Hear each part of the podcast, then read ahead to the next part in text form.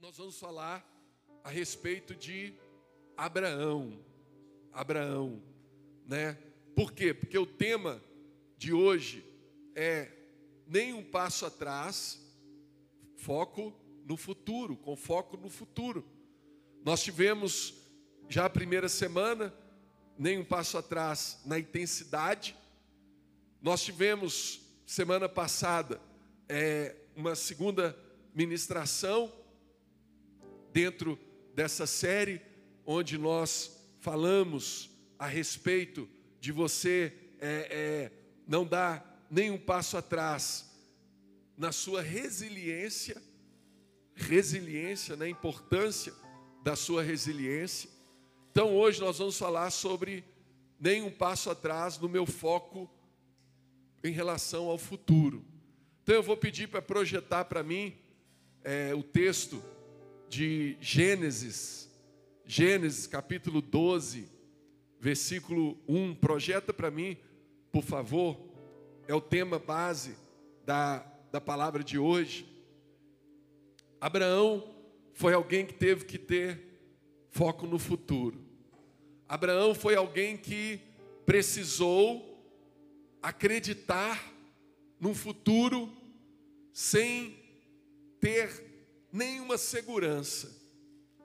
Quando Deus chama Abraão, nesse texto, Gênesis capítulo 12, versículo 1 em diante, quando Deus chama Abraão, Abraão recebe seguinte, o seguinte chamado de Deus: Ora, disse o Senhor a Abraão: Sai da tua terra, da tua parentela, da casa de teu pai e vai para a terra que eu te mostrarei. Ou seja, Deus tira ele da parentela dele, da casa do pai, que é lugar mais confortável do que na casa do pai, na casa da sua mãe, no seu lar. É um lugar de conforto, é um lugar de segurança. E Deus fala com ele: sai da sua casa, sai da sua terra, sai da sua parentela e vai para um lugar que eu te mostrarei. Deus não mostrou o futuro para ele. Deus não mostrou o caminho, Deus não mostrou o lugar. Deus só deu uma missão para ele. E naquela missão ele estava meio que no escuro, né? E aí o versículo 2 diz: De ti farei uma grande nação, e te abençoarei, e te engrandecerei o nome, se tu uma bênção. Tem vezes que nós, nossa única segurança é essa. A única coisa que nós sabemos é isso, que nós seremos uma benção, que Deus vai nos abençoar, que no plano dele nós iremos prosperar, nós iremos crescer. Muitas vezes essa é a única certeza que nós temos. Quando Deus te chamou para vir para a igreja, talvez você pensou, mas como que vai ser o meu futuro? Eu vou ter que deixar algumas amizades, eu vou ter que deixar a balada, eu vou ter que deixar a, a, a algumas situações. O que, que, vão pensar de mim? Meu pai minha mãe, o que, que eles vão pensar? Meus amigos. Mas você só sabia de uma coisa: que o melhor lugar para você estar era na presença de Deus. E porque você veio para a presença de Deus, porque você veio para a casa de Deus, Olha o quanto que Deus já te abençoou. Olha o quanto de amigos que Deus já te deu. Hoje eu tenho muito mais amigos do que eu tinha no mundo. Olha quantas bênçãos, quanta coisa Deus já realizou na sua vida. Então, Abraão só tinha essa certeza. Então, é, o que move uma pessoa é o seu propósito de vida. Projeto 3, vamos ler só o versículo 3, para eu terminar de ler todo o texto aqui.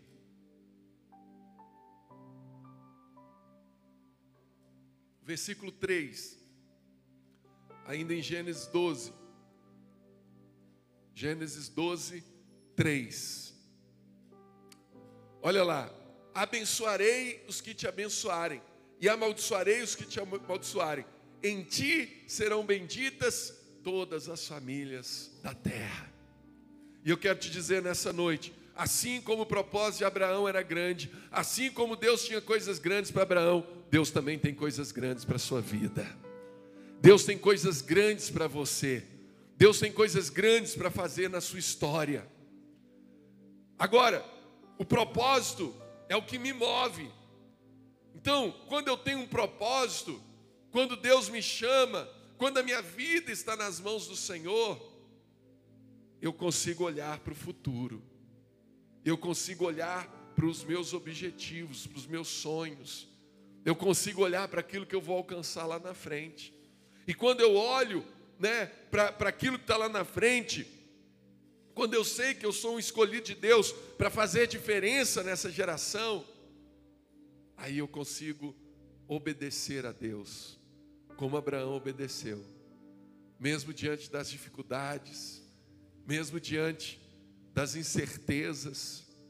Talvez o que nós mais temos hoje são algumas certezas e algumas incertezas, né? Eu tenho certeza que Deus é comigo. Eu tenho certeza que Deus vai me guardar. Eu tenho certeza que eu confio em Deus. O que é a fé? Hebreus 11, versículos 1, 2 e 3. A fé é a certeza das coisas que se esperam e a convicção de fatos que não se veem.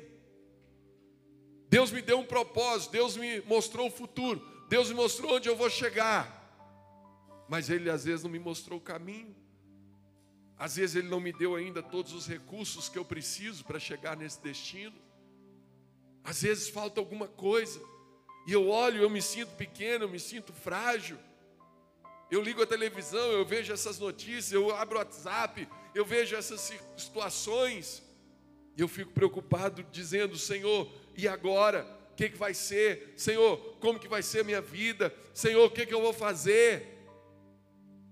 E Deus está te dizendo: mantenha o seu foco no futuro, mantenha o seu foco na sua promessa, mantenha o seu foco naquilo que Deus falou para você. Não deixe o medo, não deixe o pânico, não deixe as incertezas, não deixe a falta de recursos, não deixe as situações que nos assolam roubarem o caminho que Deus tem para você. E Abraão enfrentou dificuldades. Abraão ele ele precisou crer, porque a promessa de Deus é que ele seria pai de uma grande nação. Quantos de nós temos essa promessa? Nós vamos ser pai de uma grande nação. Você vai ter discípulos, você vai ter pessoas que você vai ganhar, que você vai alcançar. Mas você olha hoje, você não tem ninguém, você tem cinco pessoas, dez pessoas, e você fala: Deus, cadê aquela multidão que o Senhor tinha falado? Talvez você tenha uma promessa que Deus que Deus vai prosperar você. Você tem uma promessa que Deus vai fazer coisas grandes na sua vida. E você olha e fica pensando, mas como? Como que Deus vai fazer? Como que Deus vai me prosperar? Como que Deus vai me abençoar? Como que eu vou viver tudo isso? Eu, eu, eu não consegui nem passar de ano, eu não consegui nem é, é, o emprego ainda. Ah, eu tenho a promessa de ter uma família, de casar. E às vezes você está aí solteiro ainda.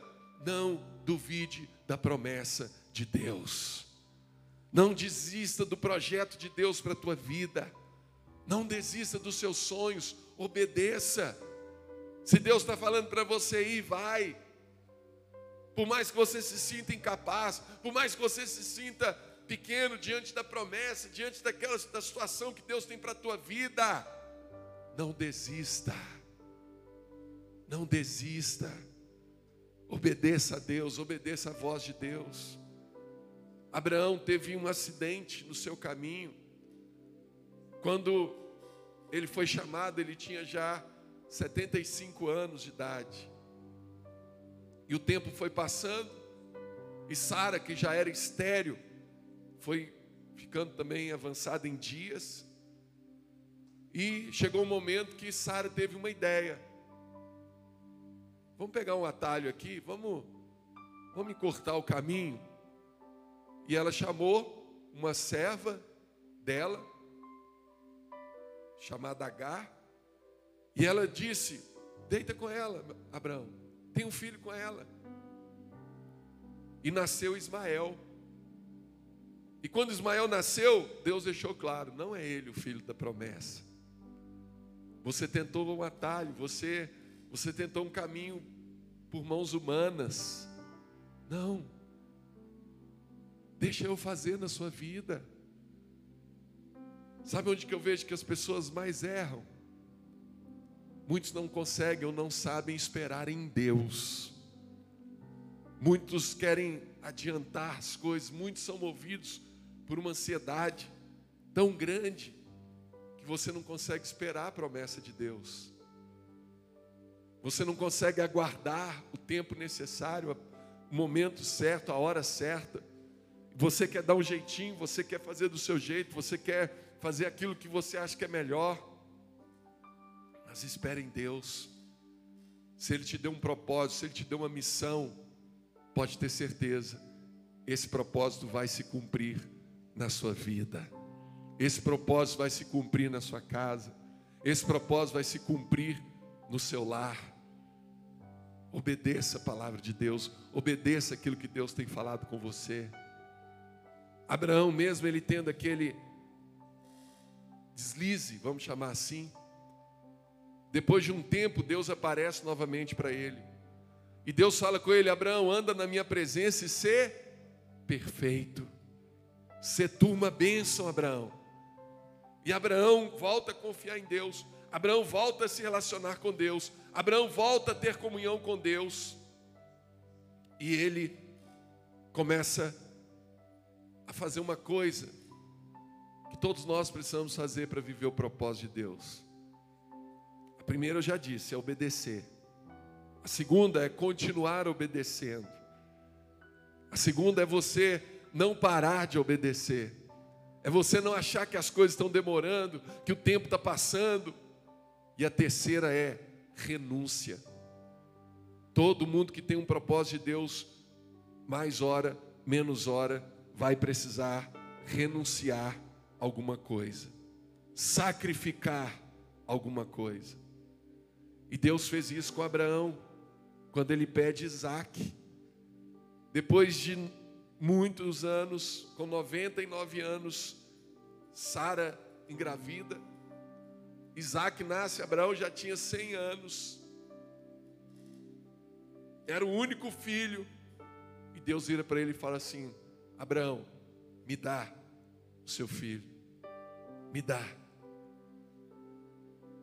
Pega o cutelo, pega a lenha, sobe no monte e oferece ele holocausto. E Abraão já calejado, Abraão já vivido, Abraão já né, com experiências com Deus, que, que ele faz? Ele obedece, ele decide sacrificar.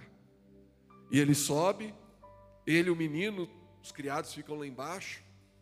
E quando ele chega lá em cima, ele amarra o menino, prepara a lenha, pega o cutelo, e na hora que ele pega o cutelo, o anjo brada: Abraão, agora eu sei que deveras você teme a Deus. Que coisa. Ele já tinha saído da parentela dele. Ele já tinha crido em ter um filho com quase 100 anos e a esposa estéreo.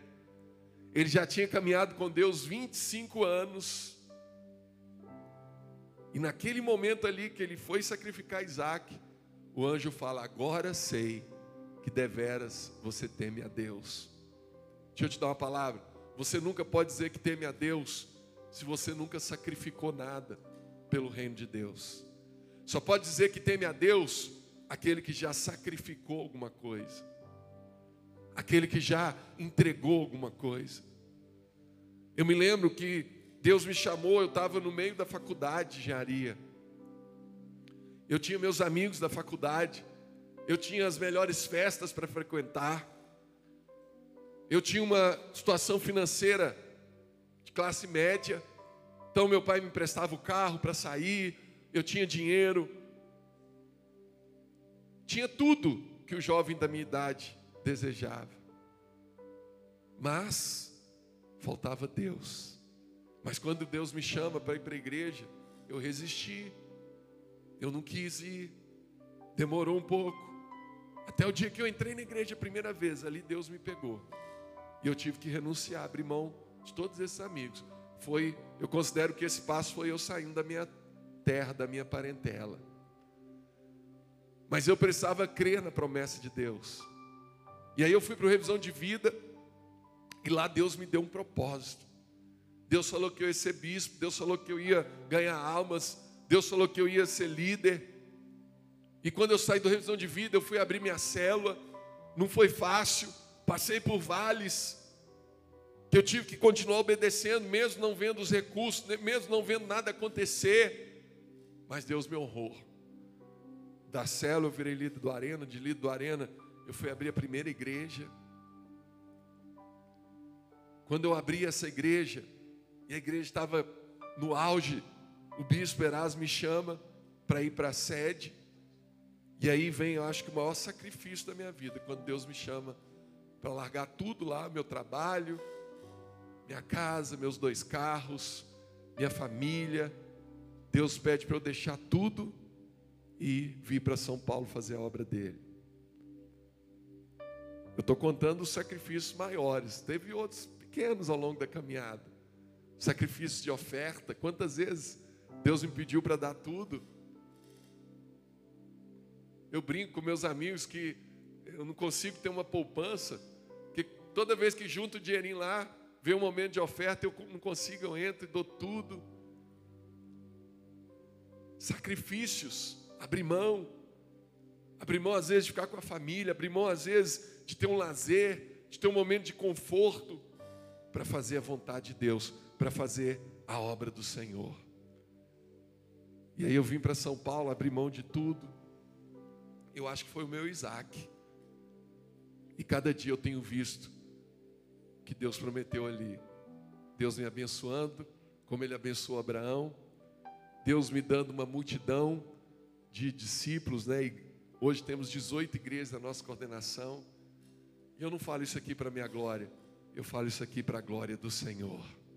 E eu quero dizer: não tire o seu olhar do futuro, não tire o seu olhar daquilo que Deus tem para você. Não tire o seu olhar do propósito de Deus. Não importa a circunstância, não importa a situação que você está vivendo. Continue olhando para o Autor e Consumador da fé, Cristo Jesus.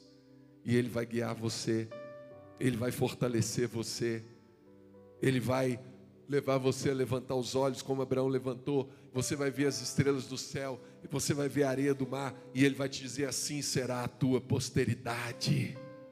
Assim será a tua posteridade. Mas você precisa dar esses passos. Entender o seu propósito, entender o seu futuro, obedecer e sacrificar. Quando você faz isso, não tem como dar errado. Quando você faz isso, Deus cumpre aquilo que Ele prometeu na sua vida, em nome de Jesus. Quero convidar você a fechar os seus olhos, onde você estiver, feche os seus olhos, feche os seus olhos, nós vamos orar debaixo dessa palavra, nós vamos orar declarando em nome de Jesus, que nós não vamos tirar o olhar do futuro, nós não vamos tirar o olhar daquilo que Deus tem para nós. Nós não vamos tirar o olhar da promessa. Mas nós vamos ter uma decisão no nosso coração de ir até o fim. Não deixe que as vozes do seu presente te impeçam de alcançar o que Deus tem para você no futuro. Não deixe que essas vozes de hoje, essas vozes essas vozes que dizem que não dá, que você não pode, que você não é capaz. Fique em pé aí, onde você está, feche os seus olhos, põe a mão no seu coração. Talvez você já desistiu de alguns sonhos, porque você deixou que a voz do presente impedisse você de alcançar o seu futuro. Você preferiu acreditar nas dificuldades do presente você preferiu acreditar na escassez, nas ausências do seu presente, na falta de recurso, nas dificuldades, do que crer na provisão que Deus tinha para o seu futuro, do que crer nas bênçãos que Deus teria para o seu futuro. Mas fale com o Senhor agora. Fala, Pai, eu estou aqui diante da tua presença e eu tomo hoje uma decisão. Eu tomo a decisão de virar a chave da minha vida. Senhor, assim como o Senhor fez na vida de Abraão, de Isaac, de Jacó, o Senhor vai fazer na minha vida, eu creio. Basta eu não desistir, basta eu não desanimar, basta eu acreditar e perseverar e ir até o fim. Querido, Deus tem coisas grandes, especiais para a sua vida. Deus tem coisas poderosas para fazer na sua casa. Em nome de Jesus. Em nome de Jesus. Creia que aquilo que Deus prometeu vai se cumprir.